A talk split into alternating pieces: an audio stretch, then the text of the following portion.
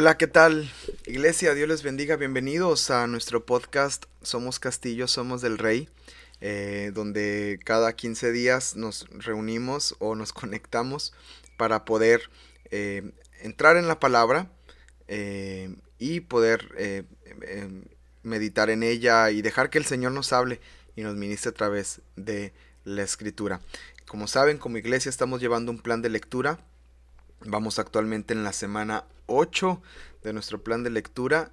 Eh, si continuamos al paso que vamos, el día 31 de eh, diciembre vamos a haber leído todos los libros de la Biblia y vamos a ver, vamos a ver este, eh, para ese entonces ya debimos haber leído toda la escritura en un año, así que es emocionante saber que tenemos esta herramienta para poder eh, cada día estar en la palabra de Dios de domingo a domingo y dejar que el Señor nos ministre a través de ella. Y en este podcast de miércoles, eh, eh, nuestra intención es leer alguna de las porciones que nos toca leer en el día y poder meditar en ella y dejar que el Señor nos hable a través de su palabra. Y bueno, ya leímos Mateo, ya leímos Génesis, ya leímos Job, Estamos leyendo este, eh, los salmos y proverbios, los vamos a ir por partes y esos los vamos a ir leyendo durante todo el año, eh, lo, cual lo hace, lo hace muy, muy linda su lectura. Eh, pero ahora ya vamos en el, en el Evangelio de Marcos. Marcos es un Evangelio muy especial porque este, nos, nos, nos, relata muchas de las cosas que el Señor hizo, ¿verdad? En, en, ese tiempo, eh, eh, junto con, con, Mateo y con, y con Lucas, podemos ver eh, los, los, los, los, acontecimientos en la vida de Jesús, ¿verdad? Y cómo marcaron hasta el día de hoy nuestra historia. del autor del Evangelio de Marcos se identifica Juan Marcos, eh, pariente de Bernabé. En Colosenses capítulo 4.10 se menciona, eh, hijo de María, vivía en Jerusalén en una casa que disponía de un aposento alto, donde moraban los apóstoles eh, y quizá discípulo de Pedro, quien en su primera carta lo menciona como Marcos mi hijo, en primera de Pedro capítulo 5, verso 13. Marcos es un historiador en el sentido que hoy damos término. Eh, no es un historiador, perdón, Marcos no es un historiador como en el sentido que damos término, más bien es un narrador que cuenta lo que ha llegado a su conocimiento. Escribe en griego, con la tosquedad característica de quien está usando un idioma que no es el propio, y sin embargo sabe desarrollar un estilo vivo y vigoroso. Acude probablemente a la memoria de cosas oídas, pero es capaz de crear en el lector la impresión de hallarse ante un testigo presencial de los hechos relatados. Marcos recibió el Evangelio y él lo proclama. Entonces, eh, qué, hermoso es ver cómo, cómo Marcos, a la hora de relatar el Evangelio, eh, eh, es como si él lo hubiera vivido, hubiera estado ahí. Y yo creo, amados, que el Evangelio en nuestras vidas tiene que vivirse de esa manera, ¿verdad? El Evangelio de Cristo, nosotros pues no estuvimos en los tiempos del Señor, ¿verdad? No estuvimos en, eh, no fuimos testigos presenciales de, em, del, del Señor en ese entonces, pero el Evangelio tiene el mismo poder que tuvo en esos hombres como puede tener en nosotros hoy en día.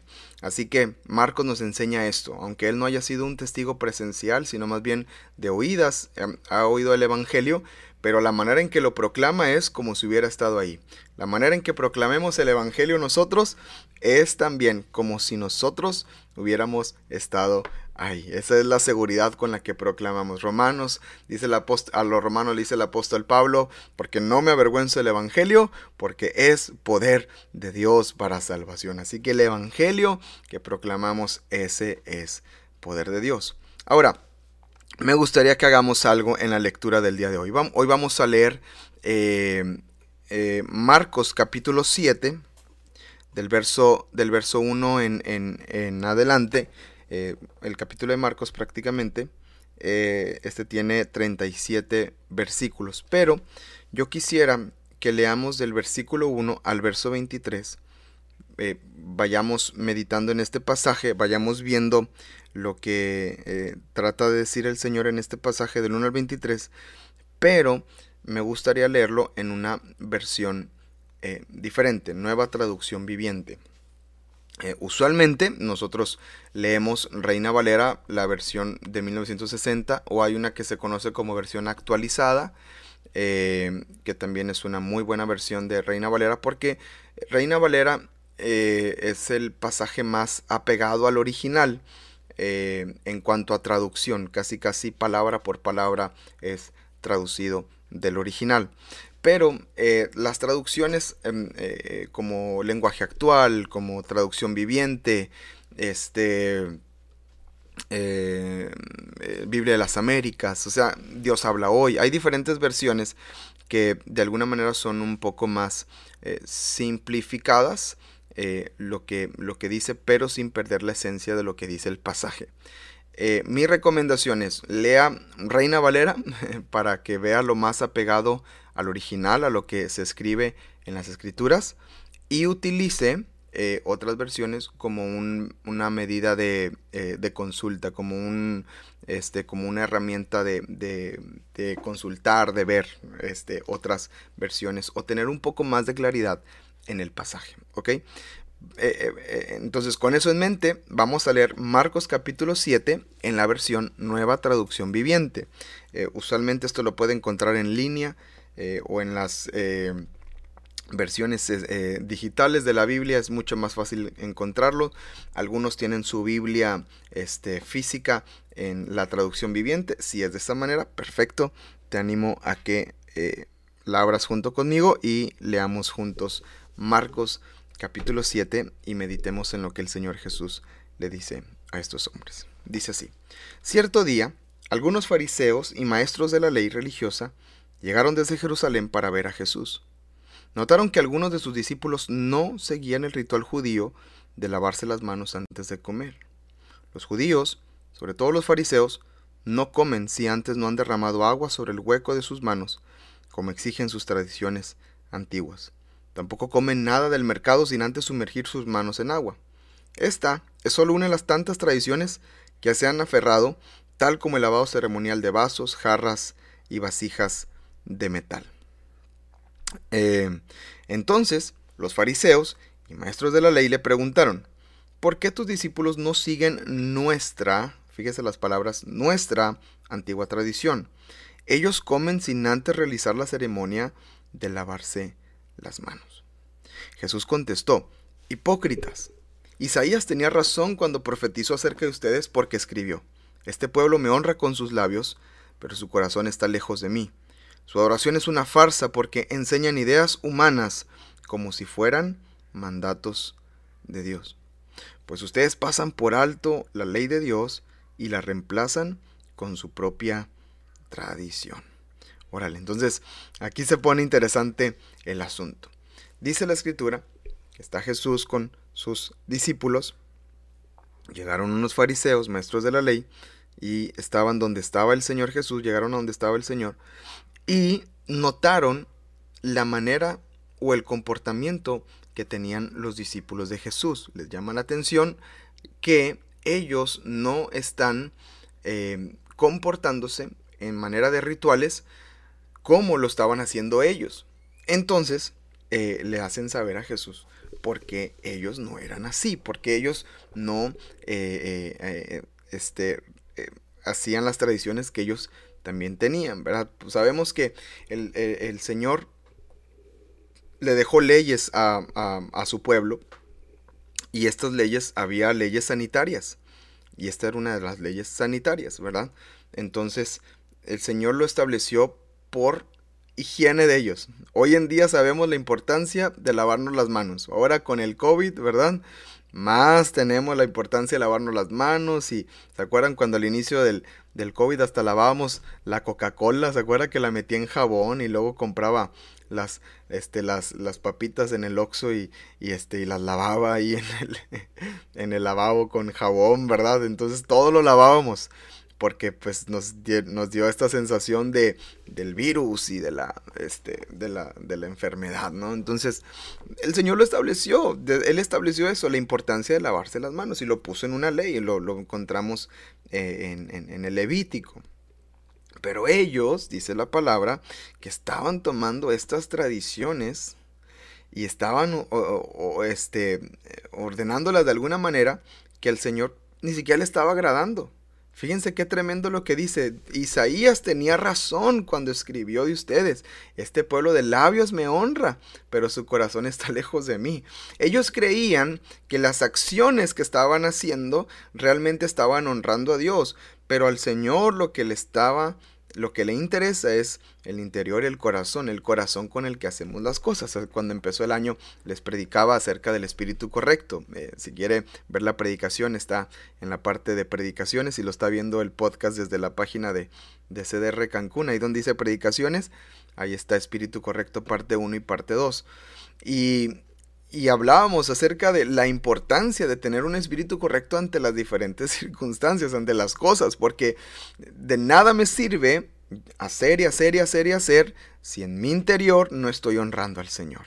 Así que esto es lo que el Señor está mostrando eh, eh, a estos fariseos, por eso les llama hipócritas. Dice, dice versículo 8, pasan por alto la ley de Dios y la reemplazan con su propia tradición. En otras palabras, no están honrando a Dios, sino que están tratando de, hacer una tradición de esto cuando no, se trata de una tradición, se trata de honrar realmente al Señor.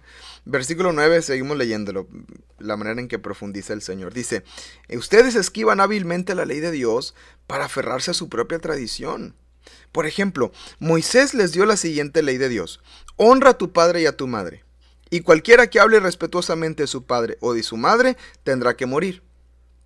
Sin embargo, ustedes dicen que está bien que uno le diga a sus padres, lo siento, no puedo ayudarlos porque he jurado darle a Dios lo que les hubiera dado a ustedes.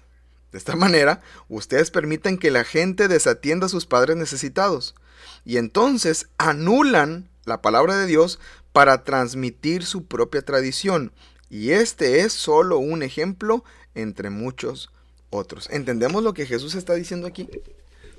Cómo ellos, eh, por tratar de agradar a Dios de una manera eh, en, tradición, tradicional, se estaban alejando de realmente honrar a Dios como debía de serlo. Pregunta. Vamos a, vamos a aplicar aquí este, eh, este entendimiento de la palabra. A ver, pregunta.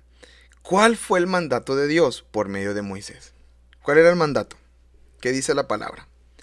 El mandato era honra a tu padre y a tu madre. ¿Ok? Y luego, o el segundo mandato era, cualquiera que hable irrespetuosamente de su padre o su madre, tendrá que morir, irremisiblemente éste morirá, dice la palabra. Entonces, el mandato es claro. Honra a tu padre y a tu madre. ¿Y qué hacían estos hombres? Se eh, eh, escudaban en decir, no, yo lo que hago lo estoy haciendo para Dios y lo siento, no te puedo dar, este, no te puedo apoyar en el, en el, momento, ¿verdad? Dice ahí que Jesús les dijo, ustedes le dicen a sus padres, lo siento, no puedo ayudarlos porque he jurado darle a Dios lo que les hubiera dado a ustedes. Entonces dice, de esta manera permiten que la gente ya no esté cumpliendo lo que Dios mandó, sino ahora están haciendo lo que ustedes quieren, lo que ustedes mandan. Y entonces, en su afán de cumplir y de hacer, dice la palabra, sus labios me honran, pero el corazón está lejos de mí. ¿Aplicará para nuestras vidas esto, hermanos? ¿Verdad? ¿Qué mandamiento del Señor o qué enseñanza de Jesús estás sustituyendo o estás cambiando? ¿Qué enseñanza tal vez estás acomodando a un criterio personal y diciendo yo creo que aunque dice eso, eh, para mí dice esto? ¿Qué cosa estamos eh, afrontando de manera equivocada en la palabra del Señor? Tenemos que tener cuidado el corazón que tenemos. Luego dice el versículo 14. Luego Jesús llamó a la multitud para que se acercara y oyera. Escuchen todos ustedes y traten de entender. Lo que entra en el cuerpo no es lo que los contamina. Ustedes se contaminan por lo que sale de su corazón. Ya Jesús ya marcó la pauta. ¿De qué está hablando el Señor? Del interior, de lo de adentro. Ellos vinieron eh, confrontando a los discípulos por algo que no hacían en el exterior.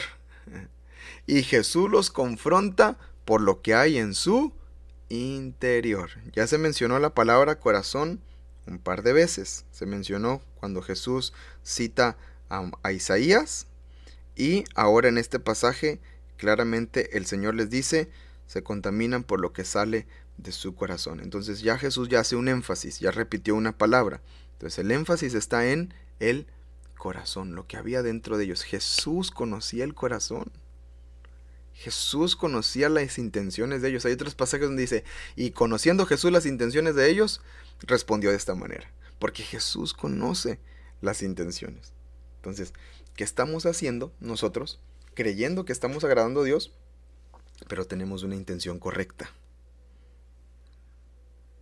Hay que tener eh, cuidado, ojos abiertos a esto. Que hay cosas que hacemos que no, esto yo lo hago para Dios, lo hago para Dios, pero ¿qué intención hay detrás de eso? ¿Qué haces para Dios? ¿Hay alguna motivación incorrecta? ¿Hay algún pensamiento eh, eh, pecaminoso? ¿Hay alguna idea que a lo mejor este, no va de acuerdo a lo que el Señor realmente estableció en su palabra? Entonces Jesús les llama, les dice, escuchen esto, lo que entra en el cuerpo no es lo que contamina, ustedes se contaminan por lo que sale de su corazón. Luego Jesús entró en una casa para alejarse de la multitud y sus discípulos le preguntaron qué quiso decir con la, con la parábola que acababa de emplear. Y les dijo Jesús, ¿ustedes tampoco entienden? ¿No se dan cuenta que, lo, que la comida que, que introducen en su cuerpo no puede contaminarlos? La comida no entra en su corazón, solo pasa a través del estómago y luego termina en la cloaca, en el, en el, en el drenaje. Al decir declaró que toda clase de comida es aceptable a los ojos de Dios. Esto Marcos lo relata desde una perspectiva donde, este, eh, donde Pedro ya había tenido una revelación, ¿verdad? De, de, eh, eh, de las comidas. Pero bueno, es un comentario, por eso está entre paréntesis en la nueva traducción viviente. Verso 20 dice, y entonces agregó Jesús, es lo que sale de su interior. Ya Jesús ya dijo corazón una, dos, tres veces. Y luego ya aquí habla una, una, una, una vez más hablando de el interior, lo que sale de su interior, lo que los contamina, pues de adentro del corazón, ahí está, de la persona salen qué? Los malos pensamientos, la inmoralidad sexual, el robo, el asesinato, el adulterio, la avaricia, la perversidad, el engaño, los deseos sensuales, la envidia, la calumnia, el orgullo, la necedad, lotería, ¿verdad? Ya estamos diciendo todos, y la necedad. Todas esas vilezas provienen de adentro. Esas son las que los contaminan. ¿Qué está hablando Jesús? La importancia de la santidad, de la pureza de adentro. De adentro. Él está diciendo, está bien, lávense las manos, ¿verdad? sí, pero de nada sirve que se laven las manos todos los días si no presentan su corazón delante del Señor. Pues del corazón, del interior, salen todas estas cosas. Envidia, robo, perversidad, eh, necedad, orgullo. Todo está en el interior, todo está en el corazón del hombre. Y todo eso nos separa del Señor. Amados, eh, qué hermosa enseñanza nos deja Jesús a través de este pasaje que leemos de Marcos capítulo 7. Todavía hay más, eh, continúe en su devocional personal, viene una historia bien interesante de la mujer gentil y también de eh, cuando el Señor sana a un sordo, ahí más adelante. Pero quiero que mm, este, antes de que lea esa porción, medite en estos pasajes que acabamos de leer de Marcos 1 al 23, capítulo 7, que eh, es por medio de del Señor y de la obra que hace en nuestro interior que Él nos va transformando. No busquemos transformación exterior, sino, sino en el interior. Que, que el Señor realmente pueda cambiar nuestro corazón, nuestros pensamientos. Si hay algo que está brotando de nuestro interior que no es agradable para el Señor, presentémonos delante de su presencia y digamos, Señor, yo no sé por qué tengo tanta envidia. Señor, yo no sé por qué está brotando tanta perversidad, tanta maldad, tanta inmoralidad sexual, Señor. No, no, no es algo normal que está sucediendo. Límpiame, este, restaurame. No quiero lavar mis manos solamente, quiero que laves mi corazón y laves mi interior y presentémonos delante del Señor y que Él pueda hacer su obra en nosotros. Jesús ve el corazón, Él conoce. Y alguien que ve el interior y alguien que conoce el interior, obviamente va a saber cómo restaurarlo y cómo, cómo cambiarlo. Así que presentémonos así delante del Señor. Espero que haya sido de bendición este episodio. Eh, continúa con tu lectura. Tienes oportunidad de leer en lo que resta del día. Bueno, dependiendo a qué hora estés viendo este podcast y escuchándolo, ¿verdad? Pero tienes oportunidad de, leer las, porciones que nos restan. Vamos a seguir leyendo eh, Marcos capítulo 7 y luego vamos a leer Éxodo eh, los capítulos que nos toca leer el día de hoy, miércoles, eh, Éxodo 33 y 34. Entonces, que sea de mucha bendición este tiempo devocional. Gracias por escuchar y gracias por eh, ser parte de este podcast. somos Castillo, somos del Rey. Que Dios te bendiga.